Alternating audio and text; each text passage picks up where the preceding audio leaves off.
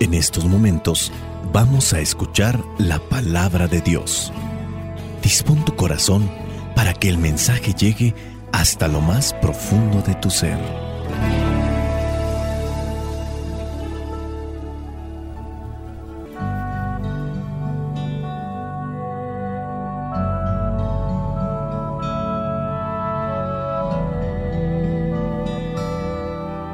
Vamos a tratar de reflexionar lo que son las lecturas correspondientes a esta fiesta del bautismo del Señor.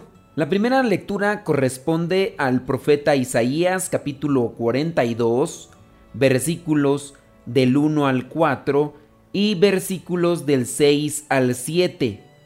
Dice así, Aquí está mi siervo, a quien sostengo, mi elegido en quien me deleito.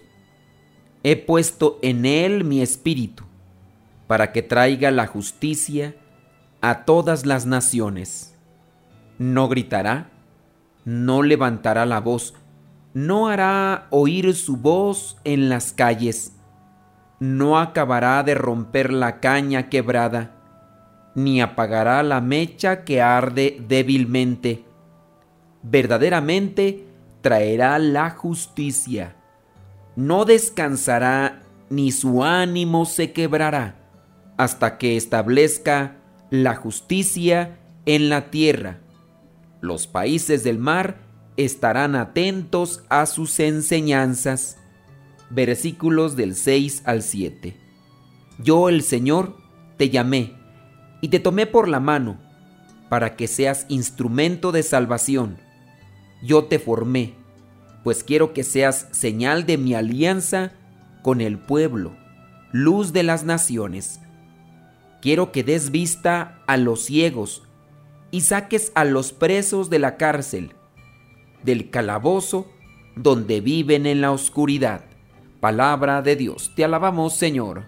Dios quiere dar esperanza, quiere dar fortaleza, quiere dar luz al pueblo y en esta lectura el profeta Isaías está dando a conocer cómo será aquel que viene a ser el redentor, a ser el Mesías. Hay algunas características y muy seguro en aquel momento en que las escribía el escritor sagrado, solamente las escribía por inspiración, pero no se comprendía lo que se quería decir o a quién se refería. Hoy, después de muchos años, nosotros comprendemos que este pasaje es una referencia a Jesucristo que no gritará, no levantará la voz, no hará oír su voz en las calles, no apagará la mecha que arde débilmente, traerá la justicia y dice que no descansará ni su ánimo se quebrará. El Mesías, el Salvador, que va a dar vista a los ciegos y va a sacar a los presos de la cárcel, sacará a aquellos que viven en la oscuridad del calabozo. Muchas veces nosotros hacemos una mala interpretación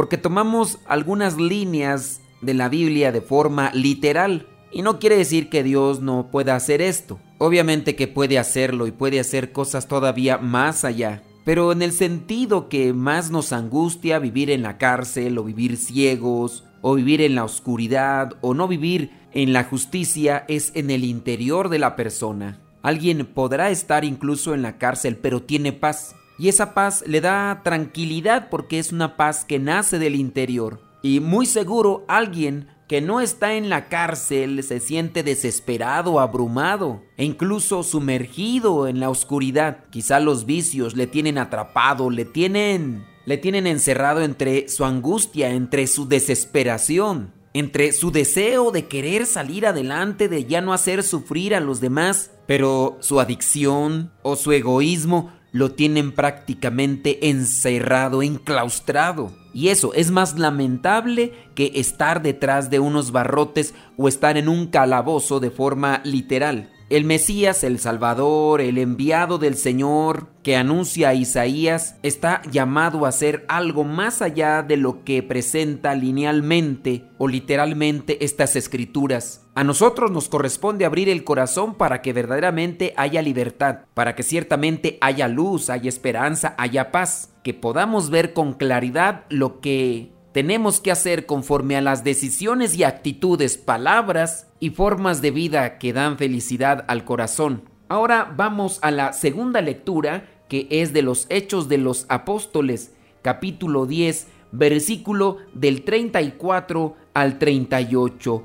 Dice así, Pedro entonces comenzó a hablar y dijo, ahora entiendo que de veras Dios no hace diferencia entre una persona y otra, sino que en cualquier nación acepta a los que le reverencian y hacen lo bueno.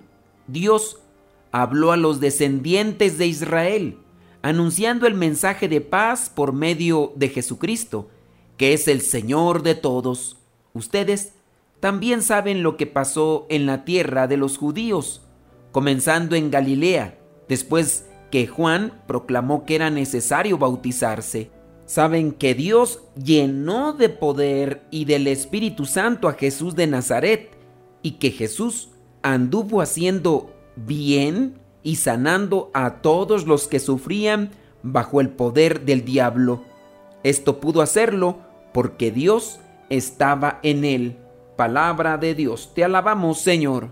Aunque este pasaje pareciera ser entrecortado, debemos también analizar el contexto. Aquí está Pedro predicando en la casa de un soldado romano, su nombre es Cornelio. Tengamos presente que casi todos los romanos tenían su religión y de hecho después de Jesucristo comenzará una persecución romana para todos aquellos que son cristianos porque los romanos tenían creencias politeístas, tenían muchos dioses, pero este soldado romano de nombre Cornelio incluso recibe a Pedro en su casa no tiene miedo de compartir la fe y le pide a Pedro que predique. Para los inicios de la iglesia de Cristo hay un cierto tipo de complejo porque piensan que el mensaje de Jesucristo es solamente para el pueblo elegido, para el pueblo de Dios. Y aquí es cuando Pedro recibe una visión y es ahí cuando logra interpretar aquel sueño y sabe que el mensaje no se debe dar solo y únicamente para el pueblo de Israel, sino que el mensaje y el anuncio de Jesucristo está anunciado para todo el mundo y lo que se ha prometido lo recibirá aquel que abra su corazón a Cristo. Y en esta lectura Pedro lo remarca, lo recalca. No importa de qué creencias provengan o hayan practicado, pero si son capaces de abrir su corazón a Cristo, Él sabrá recompensar esa disponibilidad. Jesucristo hizo muchas cosas con todos aquellos que tenían fe en Él. Y ahí es donde se aplica el mensaje para nosotros. Aunque nosotros podamos decirnos cristianos, pero si no tenemos fe en Cristo, si no dejamos que Él gobierne nuestras vidas, todo lo que se ha prometido será un tanto difícil de verlo. Tú y yo avanzamos en esta vida, pero espero que también avancemos en la fe, en la comprensión e incluso ya avanzando algunos cuantos días de este nuevo año, que nosotros también podamos ver si hemos avanzado en nuestra fe, en nuestra entrega y en nuestro amor a Jesucristo. Ahora vayamos al Evangelio. Recordemos que estamos celebrando la fiesta del bautismo del Señor. El Evangelio corresponde a Lucas capítulo 3, versículos del 15 al 16 y del 21 al 22. Dice así, la gente estaba en gran expectativa y se preguntaba si tal vez Juan sería el Mesías. Pero Juan les dijo a todos, yo, en verdad, los bautizo con agua, pero viene uno que los bautizará con el Espíritu Santo y con fuego. Él es más poderoso que yo que ni siquiera merezco desatarle la correa de sus sandalias. Versículo 21 al 22. Sucedió que cuando Juan los estaba bautizando a todos, también Jesús fue bautizado, y mientras oraba, el cielo se abrió, y el Espíritu Santo bajó sobre él en forma visible como una paloma, y se oyó una voz del cielo que decía, Tú eres mi Hijo amado, a quien he elegido. Palabra de Dios, te alabamos Señor.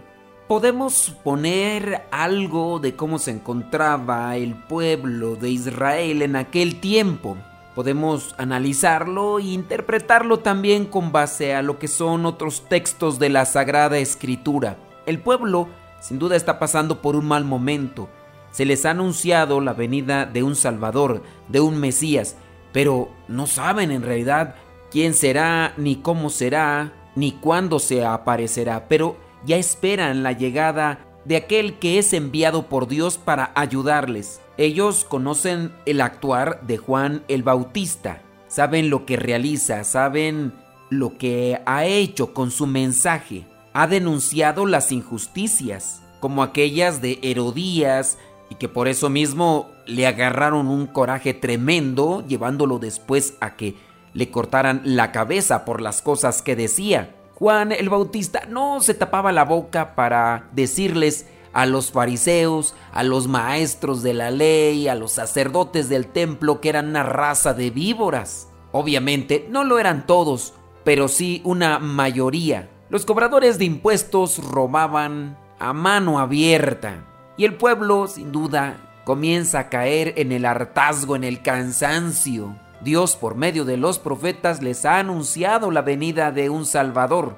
Ahora ven en las palabras de Juan el Bautista esperanza ven una luz. Incluso llegan a preguntarse, ¿será él el enviado de Dios, el Mesías? Juan, al conocer sus comentarios, les llega a remarcar que si bien Dios lo ha enviado, pero él no es aquel que vendrá a dar la libertad, aquel que dará luz a los ciegos, aquel que hará salir de las cárceles y de los calabozos a los que están ahí. Todo esto en referencia, como ya se veía en la primera lectura del día de hoy, ese mensaje es universal, es para todos. Así lo remarca la segunda lectura en los Hechos de los Apóstoles cuando Pedro está predicando en la casa de Cornelio.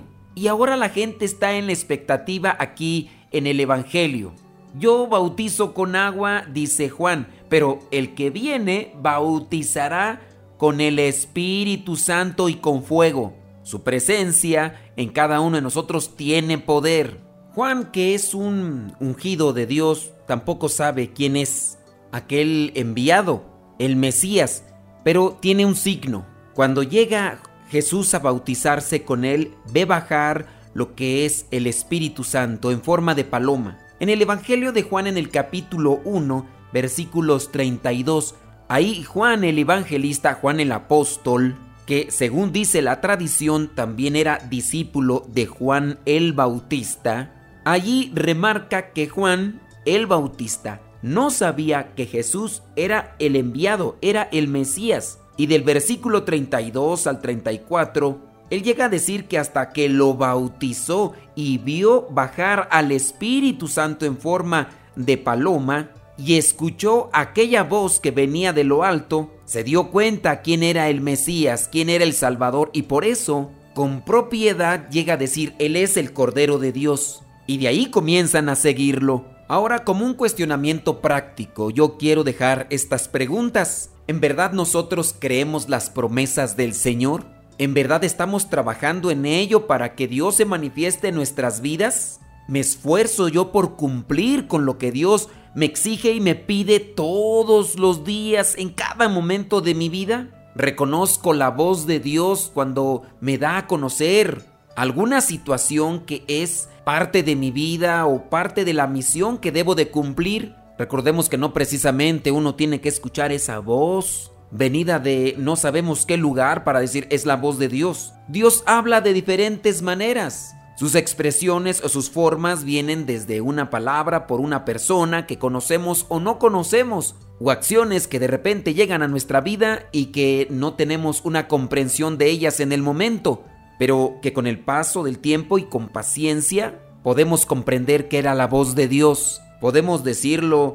no queriendo caer en la soberbia, pero incluso estos mensajes que compartimos podrían llegar a ser la voz de Dios para ti. Desde el momento mismo en el que lo preparo, yo me dejo llevar por la inspiración de Dios. Dispongo mi corazón y mi mente para que Dios me transmita a mí un mensaje. Me cuestiono y me pregunto, ¿qué me dice Dios a mí? En esa medida yo trato de asimilar el mensaje y también me esfuerzo por llevarlo a la práctica. No es que esté buscando las ideas de otros para compartir una reflexión solamente por compartirla. Busco el cuestionamiento personal para mi vida para encontrar qué es lo que Dios a mí me pide. A partir de ahí me siento exigido y esa exigencia la comparto contigo, esperando que esas palabras o ese mensaje cause también en ti resonancia y te sientas exigido a buscar y a cumplir cuál es la misión de Dios. A veces me dicen que estos audios, que estos evangelios son demasiado largos, buscan cosas prácticas, concretas, otros me dicen que les gustan otros evangelios proclamados, que los debería de hacer más cortos, que hablo mucho pero que no digo nada. Puede ser verdad algunas de estas cosas y a lo mejor también ahí está la voz de Dios. Pero aunque quisiera hacerlo más corto, creo que me quedaría yo con un cierto sentimiento de culpabilidad. No es solamente quererte cuestionar a ti, sino principalmente busco cuestionar mi forma de vivir, mi forma de, de ser cristiano en este mundo y de cómo llevar al trabajo, a la práctica o encarnar aquella misión que Dios me ha encomendado. No sabemos cuánto tiempo vamos a estar, pero he comprendido que en la medida en que me esfuerzo en agradar al Señor y cumplir lo que Él me pide, en mi corazón hay más paz. Y yo también te exhorto a que busques conocer la misión que Dios tiene para ti que con estas reflexiones que hemos estado ya haciendo por mucho tiempo, también Dios te muestre cuál es el camino que debemos de seguir para alcanzar la felicidad. Abramos nuestro corazón para que el Espíritu Santo trabaje en nosotros y podamos compartir así la buena nueva con aquellos que no lo conocen. Pido al Dios de la vida que verdaderamente se manifieste en ti y que estos evangelios explicados, aunque largos, realmente sean vitamina espiritual para tu vida. Y así tú sientas el llamado a levantarte de aquella situación y poderte encaminar ante su presencia. O sentirte exigido para poder ayudar a otras personas que no lo conocen. La bendición de Dios Todopoderoso, Padre, Hijo y Espíritu Santo, descienda sobre cada uno de ustedes. Se despide su servidor y amigo, el Padre Modesto Lule, de los misioneros servidores de la palabra. Vayamos a vivir el Evangelio. Lámpara tu palabra para mis pasos, luz en mi sendero. Lámpara tu palabra para mis pasos, luz en mi sendero. Luz, tu palabra es la luz.